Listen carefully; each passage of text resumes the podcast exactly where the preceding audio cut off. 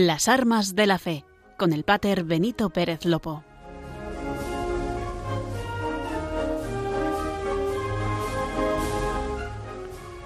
Muy buenas noches, queridos oyentes de Radio María.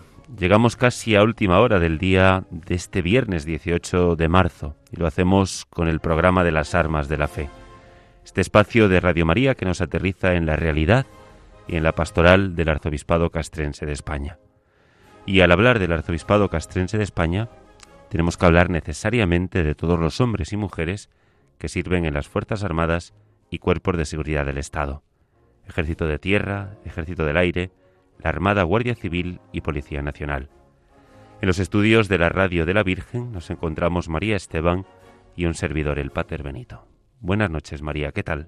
Buenas noches, Pater. Pues muy bien y muy feliz de volver a estar aquí también acompañada en Radio María.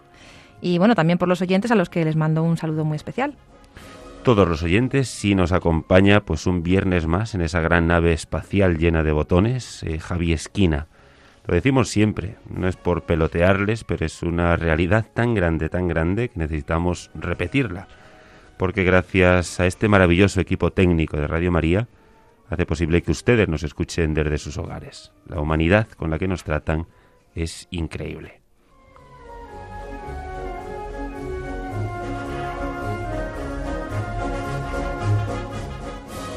Y sin más preámbulos, como cada viernes, María Esteban nos pondrá en auténtica sintonía, la sintonía que nos une a Dios Padre, Hijo y Espíritu Santo. A la Santísima Trinidad invocamos y pedimos también por todos los oyentes. Con esta oración pedimos por aquellos que ahora, en este momento, están emprendiendo un viaje y sintonizan con nosotros, con Radio María, en las armas de la fe. Pedimos también por los guardias civiles, policías nacionales que desde sus coches vigilan pueblos, carreteras y ciudades. El otro día hablaba con un soldado que me decía pues que las guardias que se le pasaban un poquito más amenas con Radio María. Cuánto bien hace nuestra radio. Larga trinquete en nombre de la Santísima Trinidad. Padre, Hijo y Espíritu Santo. Tres personas y un solo Dios verdadero. Que sea con nosotros y nos guarde. Que acompañe y nos dé buen viaje a salvamento y nos lleve y vuelva a nuestras casas.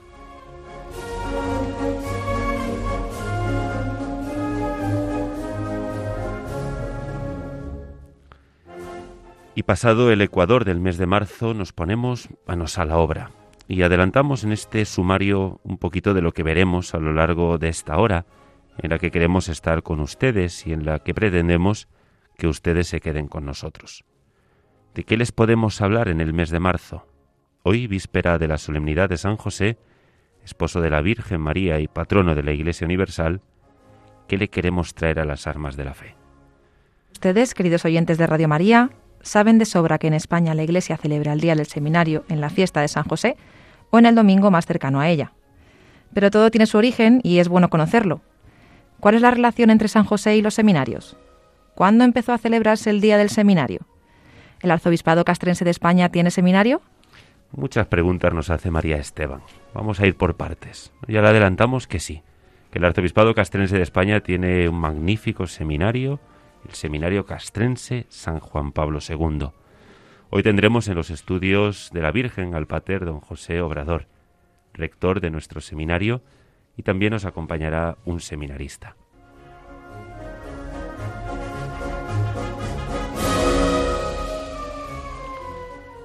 También les traeremos la actualidad más reciente de la pastoral desempeñada en el Arzobispado Castrense de España.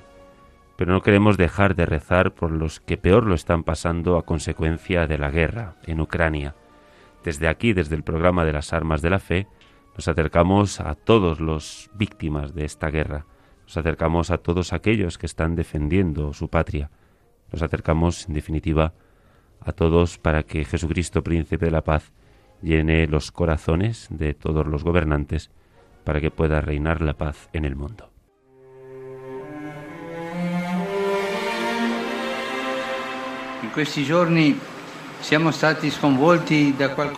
En estos días hemos sido turbados por algo trágico, la guerra. Numerosas veces hemos rezado para que no se emprendiera este camino. No dejemos de orar.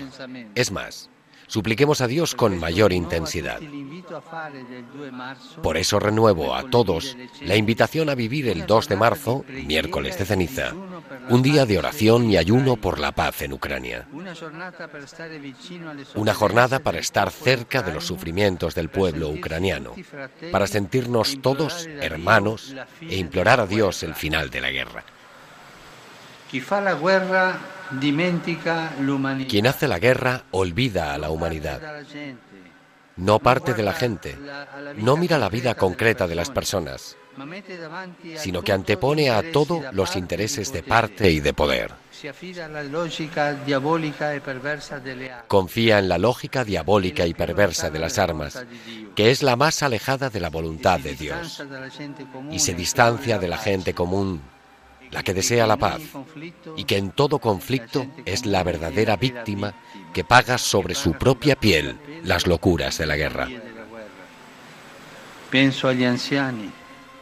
Pienso en los ancianos, en cuantos buscan refugio en estas horas, en las mamás que huyen con sus hijos. Son hermanos y hermanas para los que es urgente abrir corredores humanitarios y que deben ser acogidos. Con el corazón desgarrado por todo lo que sucede en Ucrania. Y no olvidemos la guerra en otros lugares del mundo, como Yemen, Siria, Etiopía. Repito, que callen las armas. Dios está con los operadores de paz, no con quien emplea la violencia.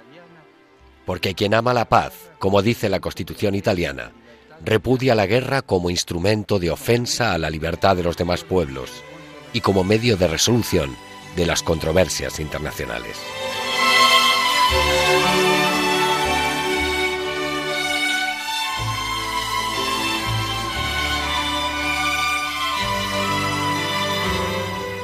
Oración por la paz en Ucrania. Dios Todopoderoso, querido Padre de todos, unidos como hermanos, te pedimos hoy por la paz en Ucrania, que sufre ya la barbarie de la guerra. Da luz a los que tienen el poder de frenar tanta violencia, por encima de sus intereses partidistas. Ten piedad de los más indefensos, de tantas vidas humanas inocentes. Que los más vulnerables sientan tu abrazo a través de los sacerdotes, religiosas y laicos que forman la Iglesia en Ucrania.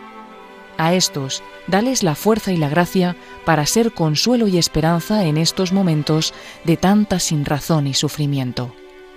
María, Madre de Dios y Madre nuestra, Reina de la Paz, intercede por Ucrania, por Europa y por el mundo entero. Amén.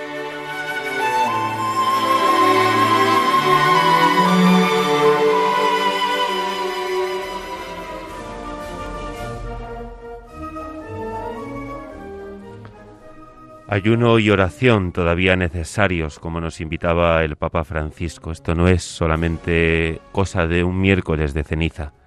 Creíamos que a estas alturas ya estaríamos fuera de la guerra, pero las consecuencias de la guerra siempre permanecen en el tiempo. Por último, María Esteban, bajo la bandera de Jesús, nos traerá una figura conocida, pero que suscita siempre pues un gran interés. Hoy nos hablará de Santa Juana de Arco. Pues tras todo esto que les adelantamos, ya solo nos queda decirles que nos pueden seguir a través de la radio, pero también en la página web radiomaria.es. Eh, si nos quieren dejar algún comentario o sugerencia, pueden escribirnos al correo las armas de la fe arroba radiomaria.es. Las armas de la fe arroba radiomaria.es. Si lo prefieren, pueden coger papel y boli y escribirnos una carta y enviárnosla a los estudios de Radio María eh, la dirección es Paseo Lanceros número 2, 28024 de Madrid. Estaremos muy contentos de leerles. Les vuelvo a repetir la dirección, Paseo Lanceros número 2, 28024 de Madrid. Gracias por quedaros con nosotros. Están escuchando las armas de la fe.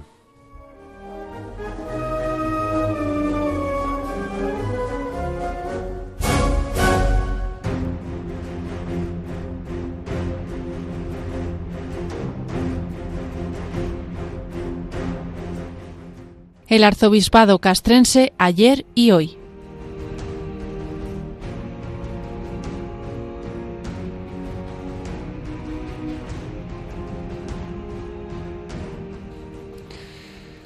Pues como ya les adelantábamos hace unos minutos, hoy les hablaremos del Seminario Castrense San Juan Pablo II.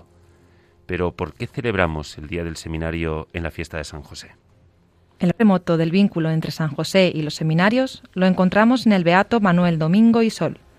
Él fue el precursor en promover, de forma estable, la obra del fomento de vocaciones eclesiásticas al fundar en 1872 el Colegio de San José para las vocaciones eclesiásticas en Tortosa San José sería además el patrón no sólo de todos los colegios de vocaciones que levantaría durante el resto de su vida, sino de la Hermandad de Sacerdotes Operarios Diocesanos que fundó en 1883.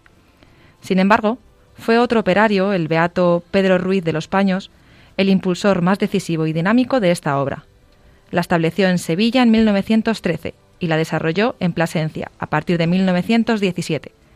Don Juan de Andrés afirma que él que si no fuese el fundador de la obra de las vocaciones sacerdotales, fue ciertamente el promotor más eficaz de su época, y a él se le debe todo el florecimiento que en este sentido se logró en la mayoría de las diócesis españolas durante muchos años.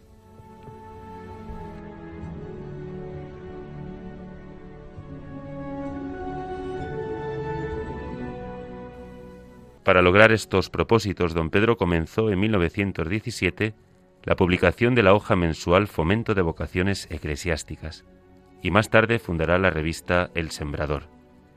En conexión directa y casi como derivación natural de la obra de fomento de las vocaciones, surge la idea de celebrar cada año el Día del Seminario, a semejanza de otras jornadas que había ya en el calendario de la Iglesia, como el Día del Domum. En este sentido, un precedente fundamental es el Día del Seminario, iniciado en Tortosa el 19 de marzo de 1921. Para motivarlo, el obispo escribió una circular en la que, después de hacer referencia a Mosén Sol y al Colegio de San José de la ciudad de Tortosa, propone a San José como protector y abogado especialísimo del fomento de vocaciones eclesiásticas. El incansable Pedro Ruiz de los Paños comienza a celebrar el Día del Seminario en Plasencia, en 1922, llegando a ser la jornada cumbre de la obra de las vocaciones. Plasencia se convierte de este modo, aún después de la salida de don Pedro, en la central de materiales para el Día del Seminario, que se va extendiendo por las diversas diócesis de España. Sin embargo, su celebración se llevará a cabo en cada lugar en días diferentes. Un paso fundamental para corregir esto se dio en 1935, durante la Semana Proseminario, organizada por los operarios en Toledo y animada de manera especial por don Pedro que era entonces director general de la Hermandad. En esta semana se llegó al acuerdo de celebrar el Día del Seminario el 19 de marzo, fiesta de San José, puesto que fue el padre putativo del primer sacerdote Cristo Jesús, de cuyo sacerdocio único y eterno participan los sacerdotes de la nueva ley. Ocho meses más tarde, el beato Pedro Ruiz de los Paños fue martirizado en Toledo. Desde el cielo contemplará el fruto de sus esfuerzos regados con la ofrenda de su vida.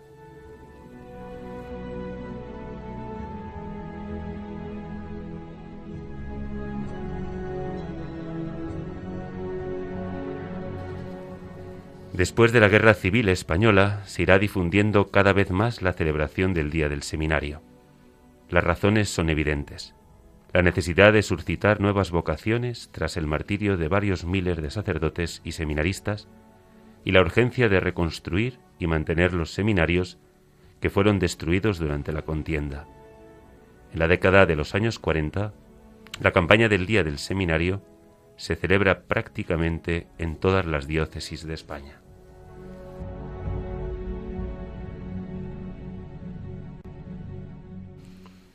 Y en plena campaña del Día del Seminario nos traemos a los estudios de la Radio de la Virgen al pater don José Obrador, teniente coronel capellán y rector del seminario. Buenas tardes, don José. Buenas tardes.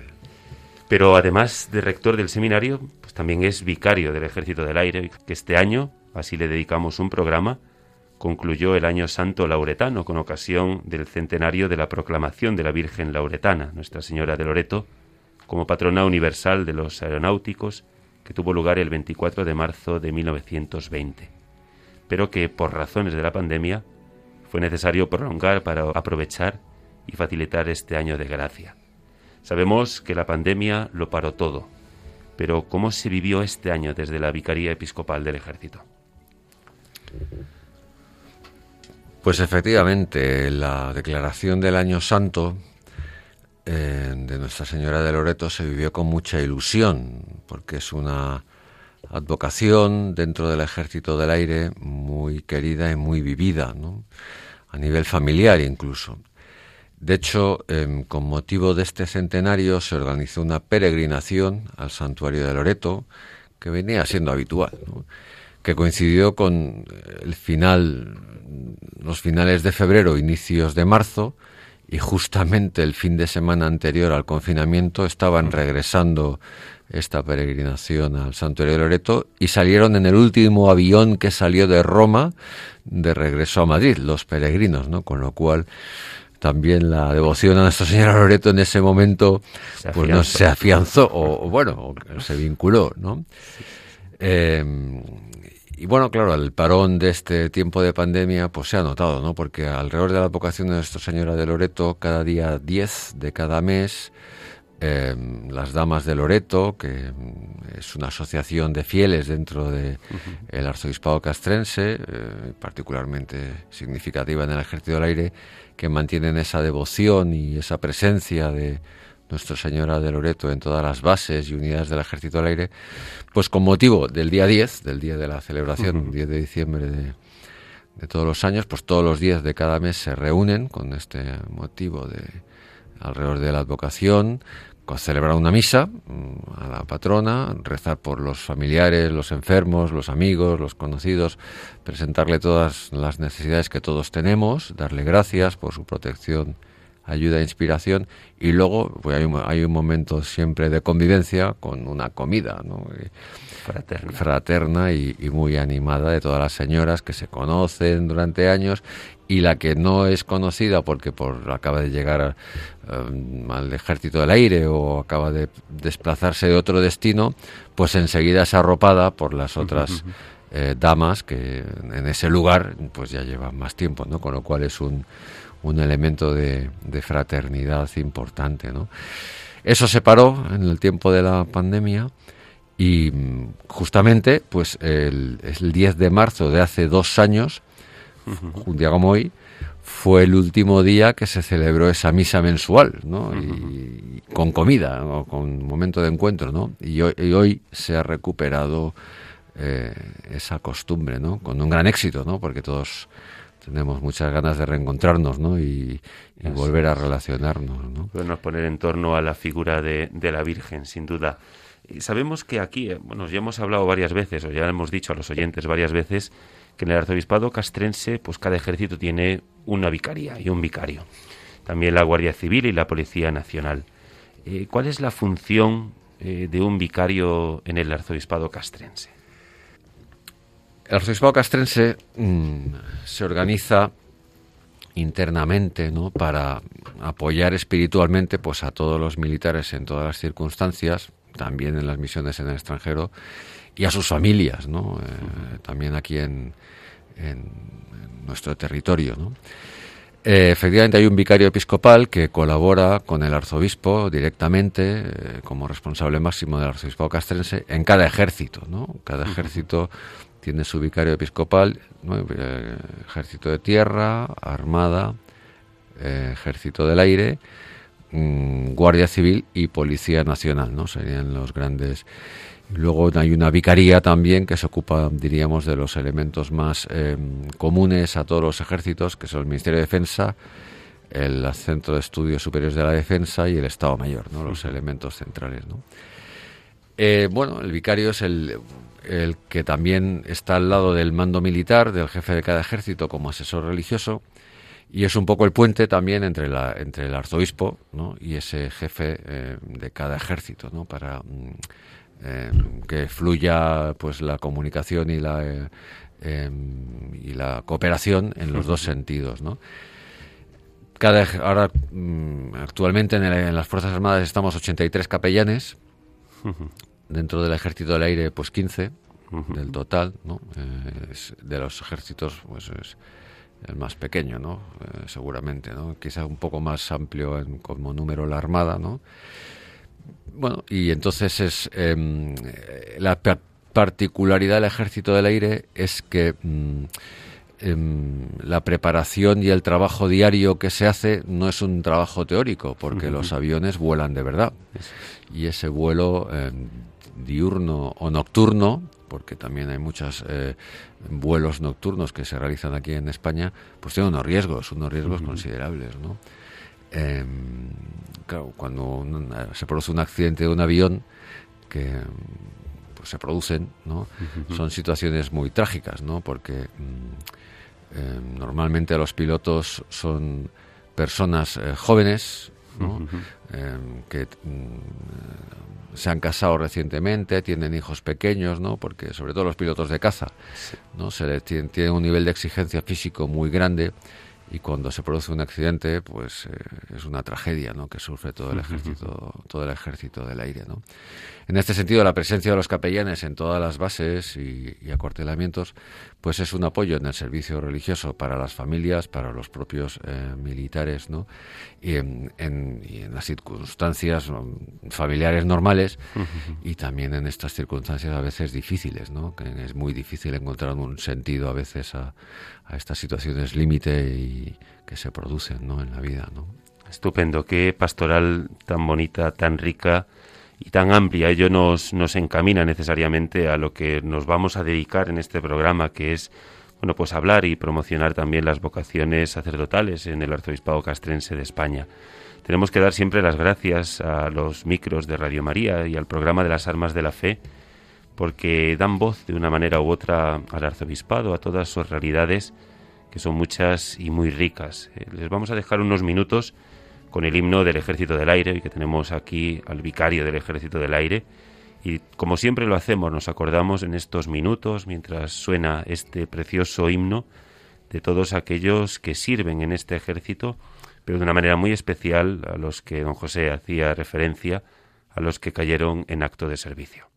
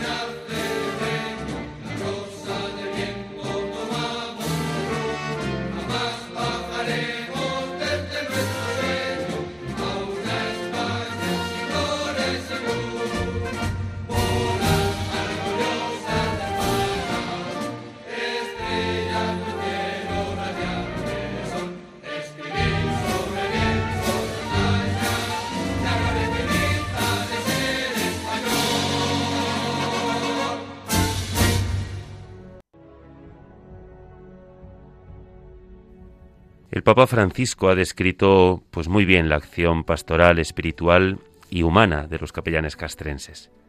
Decía recientemente el Papa, estas personas, cuando se refería a los militares y a sus familiares, requieren una atención pastoral específica, un desvelo que les permita percibir la cercanía maternal de la Iglesia.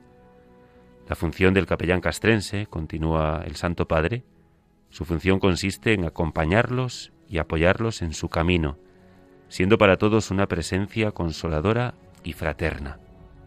Vosotros, así nos animaba el Papa Francisco, podéis derramar sobre las heridas de estas personas el bálsamo de la palabra de Dios, que alivia los dolores e infunde esperanza. Y podéis ofrecerles la gracia de la Eucaristía y de la reconciliación que alimenta y regenera el alma afligida. Los capellanes castrenses deben orar. Sin oración no podemos hacer todo lo que la humanidad, la Iglesia y Dios nos pide en este momento histórico. Con todo lo dicho, la pregunta pues es casi absurda, pero queremos hacerla, don José, orador. ¿Por qué es necesario un seminario castrense?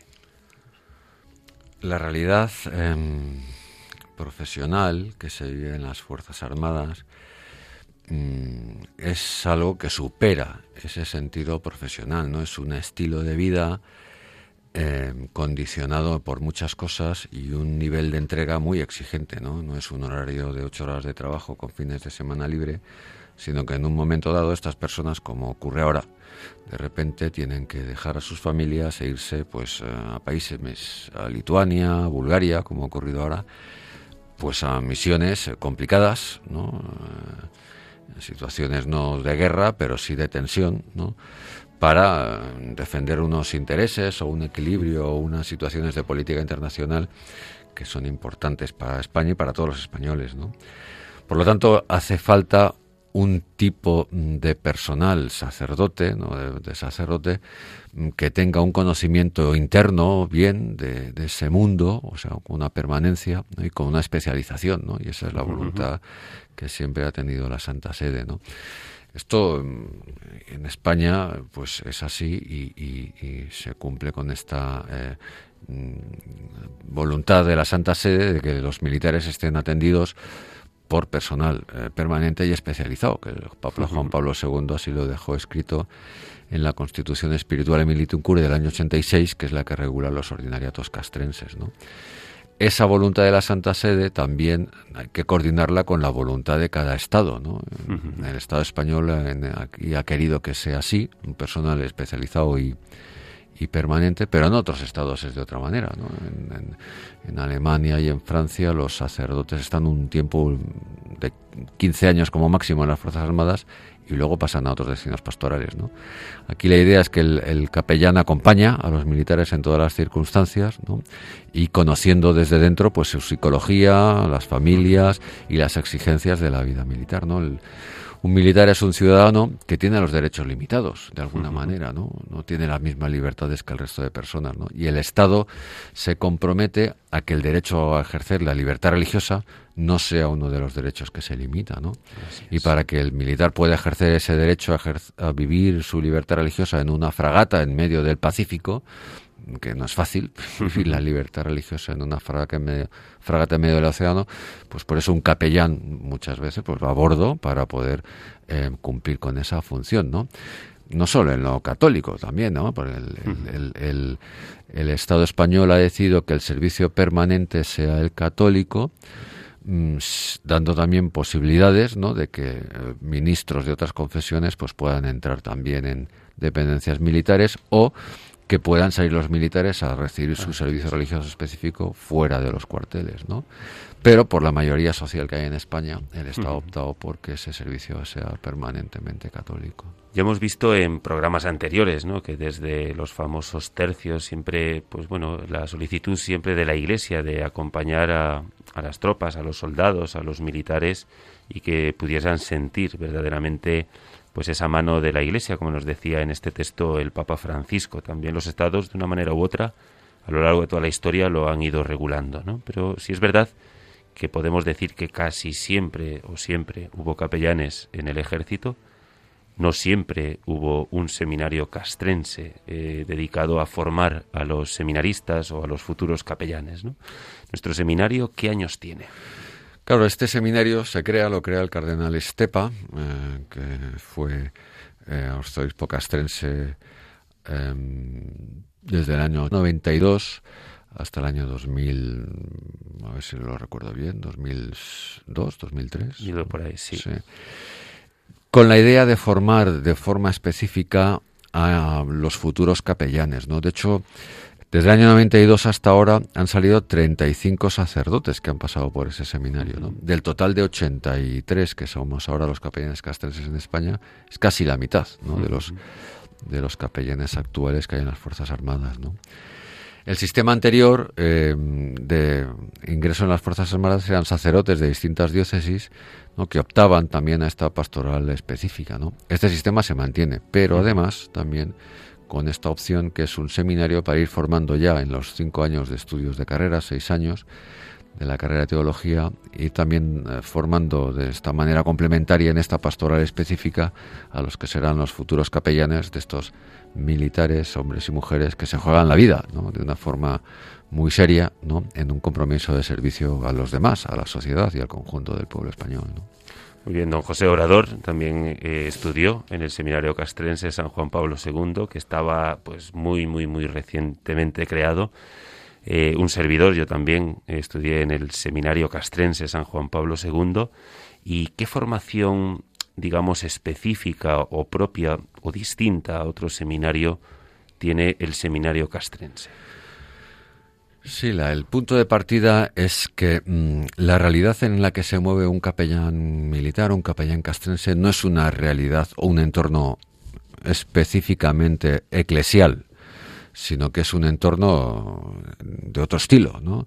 Una parroquia, eh, una realidad eclesial, una diócesis, mm, que es donde van destinados los sacerdotes que estudian en cualquier seminario territorial, es un entorno eclesiástico, donde el sacerdote, pues, eh, eh, tiene un peso central en la organización y en el desarrollo de las actividades.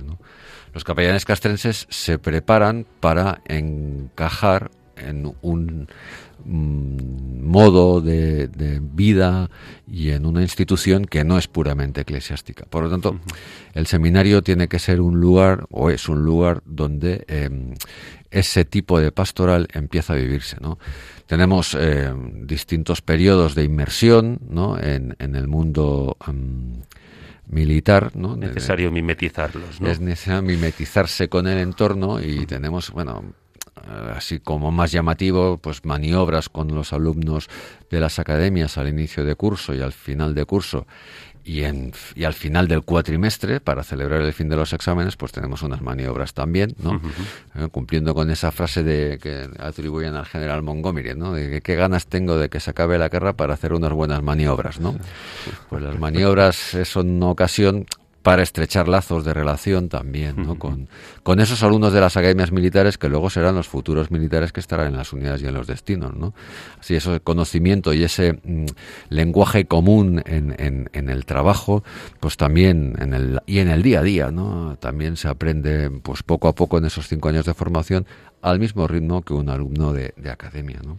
Luego hay actividades específicas orientadas a la formación em, concreta ¿no? Eh, em, de, los que van a ser futuros capellanes castrenses, ¿no? que ya forman parte del plan de estudios, las conferencias, las charlas, ¿no? Eh, visitas programadas a sitios, unidades militares, ¿no? cuarteles generales. Hay una parte práctica ya al final también de, la, de, estos superados los estudios académicos. Hay una fase práctica también en los cuarteles generales para asimilar todo el sistema administrativo de la función, del funcionamiento interno de cada ejército de tierra, mar y aire, ¿no? Bueno, esas son las líneas generales, ¿no? Porque es otra pastoral de otro estilo, ¿no?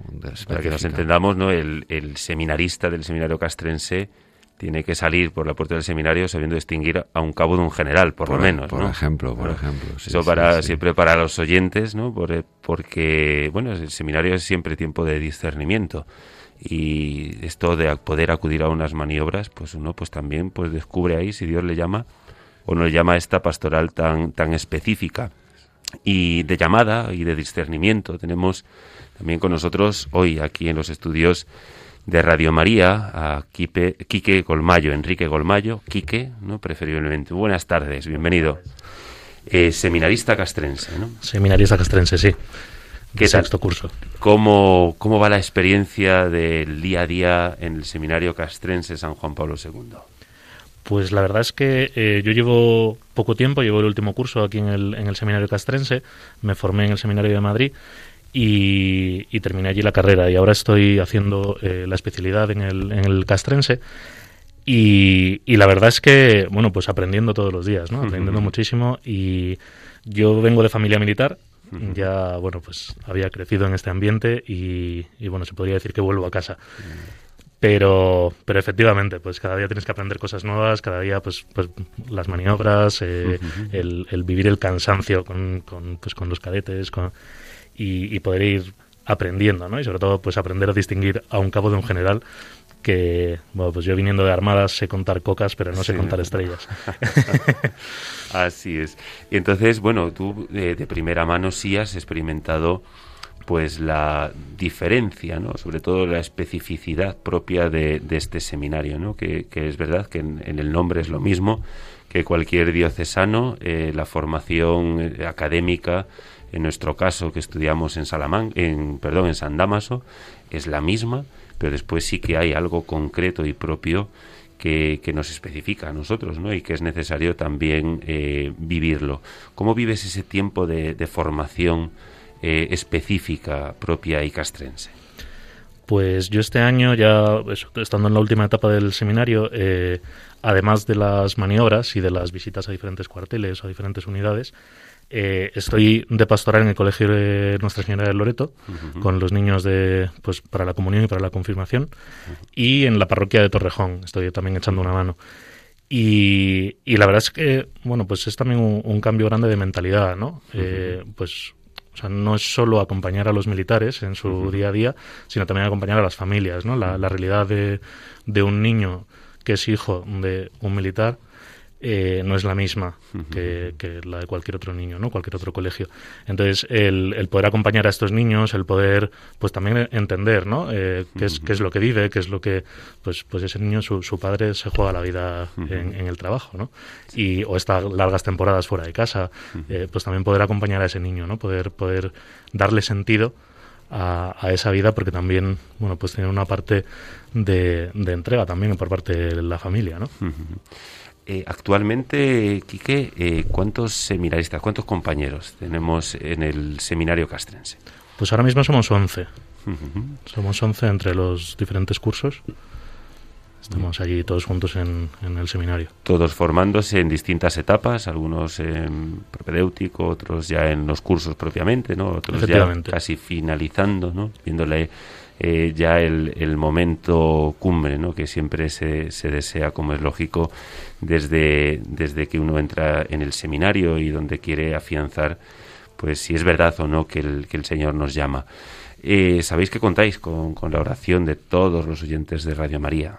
Siempre que aprovechamos, eh, tanto en la Santa Misa como en el programa de las Armas de la Fe, a rezar por, por esta diócesis personal, diócesis tan desconocida, donde, bueno, pues tantos oyentes pues quizá hoy han descubierto y descubren que, efectivamente el, arzobispado castrense tiene un seminario propio, que muchos de, nuestros fieles y feligreses de la Iglesia de España pues no lo saben.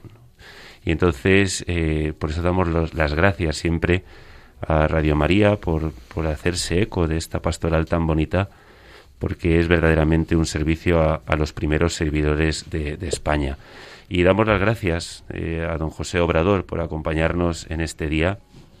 Eh, le damos todavía un paso más porque, bueno, entre rector del seminario, vicario del ejército de tierra, delegado de formación, del aire, del aire, perdón, delegado de formación, que en estas semanas estamos también inmersos en los cursos de formación y pasamos un poco más de micro para que nos digas algo. Bueno, quería dar el titular de la, de, la tarde, que es que, bueno, de alguna manera, invitar a todos los oyentes a, no sé si aquí se puede hablar de otros medios de comunicación, pero bueno, el eh, la misa, mm, los oficios de Semana Santa de, televisión española serán retransmitidos desde la iglesia castrense esta, bueno, esta Semana Santa que tenemos ya aquí al lado.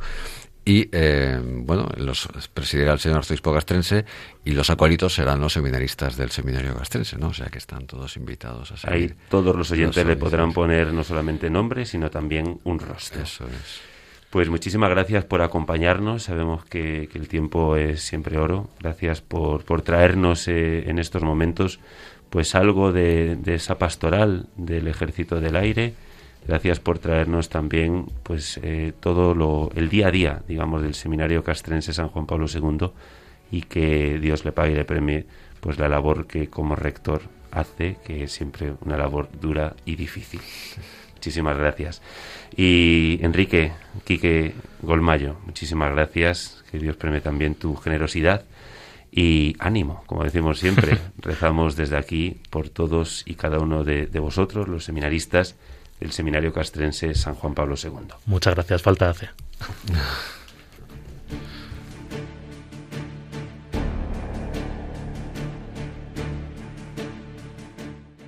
Capellanes al servicio de las Fuerzas Armadas.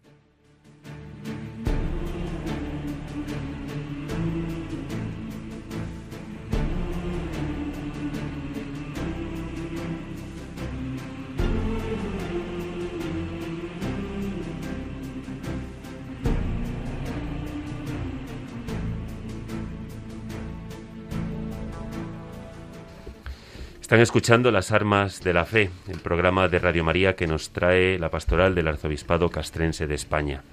Como todos los viernes queremos traerles pues un resumen pequeñito de las últimas noticias más destacadas desde nuestro anterior programa. Son un avance de lo que se está realizando en el hoy del Arzobispado Castrense gracias al servicio de los capellanes y del primer capellán castrense, nuestro arzobispo, don Juan Antonio Aznárez.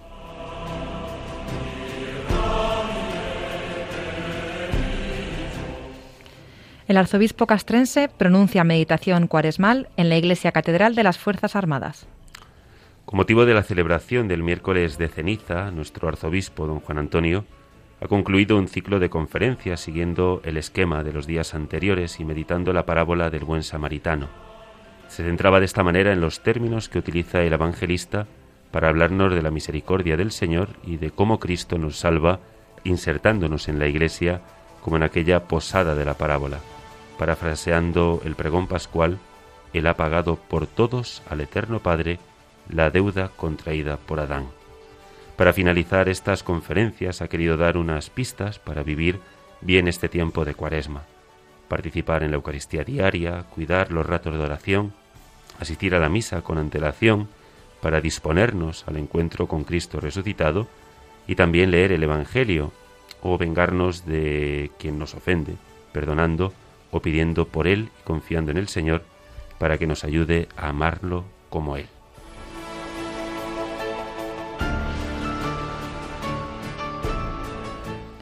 El arzobispo castrense administra el sacramento de la confirmación en Cáceres.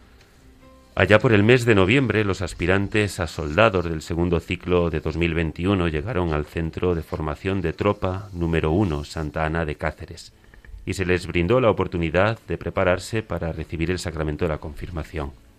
A él respondieron afirmativamente un grupo de 36 alumnos que se han estado preparando para recibir el sacramento, junto con un cabo destinado en la unidad. Como culmen de su preparación han recibido de manos de nuestro arzobispo castrense el don del Espíritu Santo. La celebración de la Eucaristía y confirmación tuvo lugar en la tarde del día 3 de marzo. Resultando pequeña la capilla para este momento, se habilitó dignamente otro lugar más amplio y guardando las medidas sanitarias adecuadas para que los confirmandos, padrinos y familiares pudieran participar de la celebración. Como quiera que hace poco tiempo tomó posesión como arzobispo castrense de España, este ha sido la primera visita pastoral a Cáceres, en la que también al día siguiente nuestro arzobispo conoció de primera mano las instalaciones, personal y la labor que lleva a cabo en la subdelegación de defensa y comandancia de la Guardia Civil de Cáceres. Concluyó su visita pastoral con un recorrido por las instalaciones del Centro de Formación de Tropa número 1 que el día de antes no había podido realizar, visitando de esta manera la antigua y rehabilitada ermita de Santa Ana.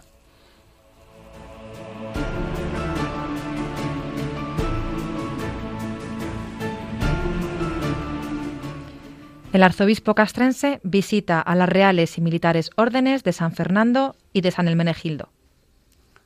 Don Juan Antonio Aznárez Cobo, arzobispo castrense de España, visitó la sede de las Reales y Militares Órdenes Militares de San Fernando y San Hermenegildo, donde fue recibido por el general del ejército Jaime Domínguez Bu. Tras su saludo por los responsables de cada una de las secciones del organismo, Monseñor Juan Antonio recibió información sobre los orígenes, estructura, funcionamiento e historia de las órdenes que tienen 200 años de antigüedad al final de la visita, nuestro arzobispo firmó en el libro de honor de las reales y militares órdenes.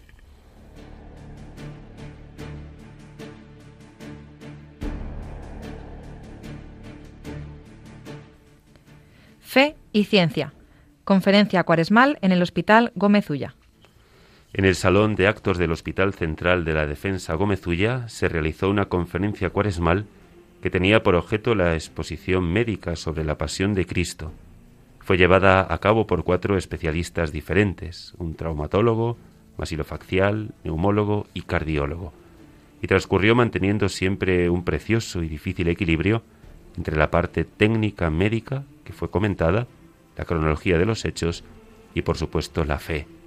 A través de una magnífica iconografía y una exposición detallada de las lesiones, todos los ponentes consiguieron introducirse en el grandísimo sufrimiento que padeció el hombre de la sábana santa.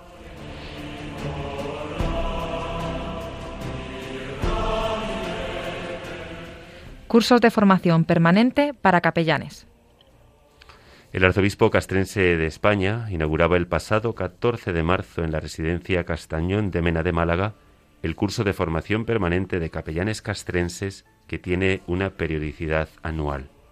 Al curso asiste la práctica totalidad de los capellanes destinados en las unidades de las Fuerzas Armadas y cuerpos de seguridad del Estado distribuidos siempre en dos tandas. Durante estos días los capellanes recibieron formación sobre técnicas de comunicación y cómo afrontar el duelo, materias impartidas por especialistas, siempre comprobada experiencia. Los cursos son programados para ofrecer a los sacerdotes nuevos conocimientos sobre las materias de interés y de actualización de enseñanza. Además, a los asistentes se les ofrece información de carácter administrativo útil para el desarrollo de su labor pastoral.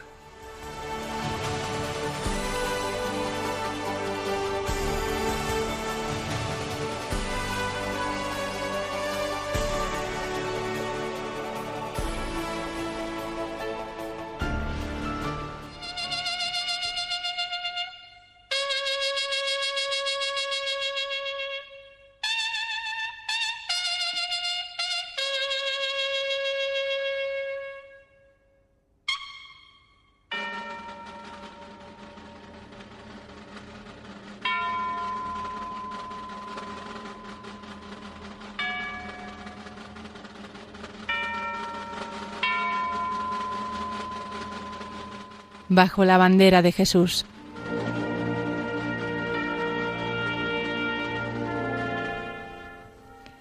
Esta noche, en la sección Bajo la bandera de Jesús, aprovecharemos para recordar la admirable historia de Santa Juana de Arco, que gracias a su fe consiguió convertirse en soldado, liderar un ejército y unir al país de Francia. Juana de Arco nació el 6 de enero de 1412 en Don Remy, en el seno de una familia campesina y cristiana, que le proporcionó una base sólida en la fe. Vivió en una Francia marcada por la Guerra de los Cien Años, que enfrentaba al país galo y a Inglaterra por el trono francés. A los 14 años, Santa Juana tuvo la primera de las experiencias místicas. Primero oyó una voz que parecía hablarle de cerca y vio un resplandor. Más tarde, las voces se multiplicaron y la joven empezó a ver a sus interlocutores, que eran, entre otros, San Miguel Arcángel Santa Catalina de Alejandría y Santa Margarita. Poco a poco le explicaron la abrumadora misión que el cielo tenía destinada. Ella, una simple campesina, debía salvar a Francia. En torno a 1428, Juana de Arco partió hacia Baculors, lugar en el que se encontraban las tropas de Carlos VII. La joven guerrera pidió alistarse en sus filas, pero la rechazaron. Más tarde, animada por las voces que decían Dios te lo manda, volvió a insistir, y en este caso la desconfianza del comandante de las fuerzas reales desapareció cuando recibió la noticia oficial de una derrota que Santa Juana había predicho. Esto la llevó ante el rey, donde pidió poder vestirse de hombre para proteger su virtud.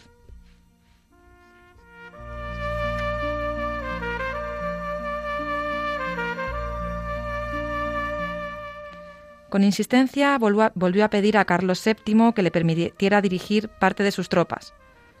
La posición de los franceses estaba debilitando y el rey, a pesar de su desconfianza, tuvo que aceptar. La expedición partió de Bois el 27 de abril y a pesar de algunos contratiempos, el ejército consiguió entrar en Orleans el 29 de abril. Para el 8 de mayo ya habían caído los fuertes ingleses que rodeaban la ciudad. Santa Juana había profetizado todos los acontecimientos que allí ocurrieron.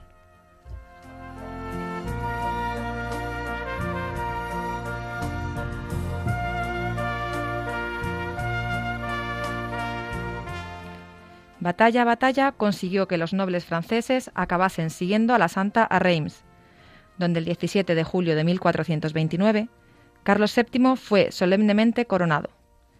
Con la coronación del rey terminó la misión que las voces le habían encomendado y también su carrera de triunfos militares. esperaban dos combates más, en París y en Compiègne, donde su última batalla, el 24 de mayo de 1430, fue capturada por el duque de Borgoña. Tiempo después, fue vendida al ejército inglés para que fuera procesada. Juana de Arco fue trasladada a Rouen y juzgada por un tribunal eclesiástico en un litigio que duró unos meses durante el proceso, la joven francesa declaró que las voces que oía procedían de los santos y de Dios. En un momento de su declaración, Juana de Arco se retractó de sus afirmaciones, lo que hizo que se le conmutara la pena de muerte por cadena perpetua. Pero tiempo después volvió a reafirmarse en que las voces que oían tenían origen divino, por lo que la condenaron a muerte acusada de brujería. Murió quemada en la hoguera antes de cumplir 20 años, rezando frente a un crucifijo e invocando al arcángel San Miguel. 23 años después de la muerte de Santa Juana, su madre y dos de sus hermanos pidieron que se examinase de nuevo el caso, y el Papa Calixto III nombró una comisión encargada de hacerlo. El 7 de junio de 1456, el veredicto de la comisión rehabilitó plenamente a la santa. Más de cuatro siglos y medio después, en 1920, Juana de Arco fue solemnemente canonizada por el Papa Benedicto XV.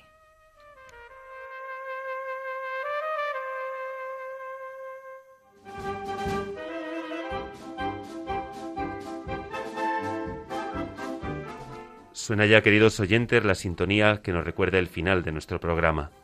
Terminamos este programa donde una vez más. Quisimos traerles pues un poquito de la pastoral castrense, la pastoral que anuncia a Jesucristo, príncipe de la paz, a los centinelas y a los artesanos de la paz.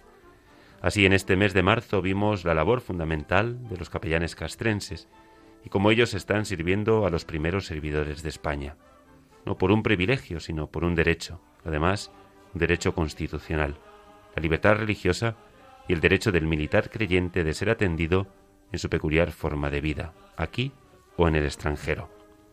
Y a las puertas de celebrar el día del seminario nos acompañó don José Obrador, rector del Seminario Castrense San Juan Pablo II y también vicario episcopal del Ejército de Aire.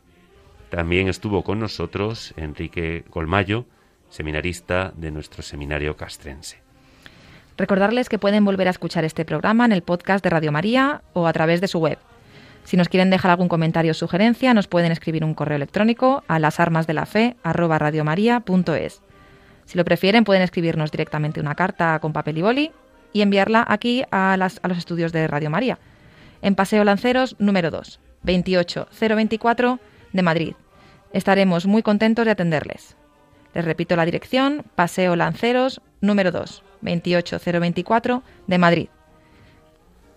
Nos acompañó también desde los controles Javi Esquina. Nosotros nos volveremos a escuchar el próximo viernes 1 de abril a las 9 de la noche, a las 8 en Canarias. Hasta entonces, como no puede ser de otra manera, les damos las gracias de corazón por acompañarnos y les pedimos que no dejen de rezar por el arzobispado castrense de España, por su arzobispo don Juan Antonio, por todos los capellanes castrenses que recen de una manera muy especial por los seminaristas del Seminario Castrense San Juan Pablo II como siempre lo hacen, por María Esteban y por un servidor. Recuerden, próximo programa, viernes 1 de abril, a las 9 de la noche, 8 en Canarias. Que Dios les bendiga.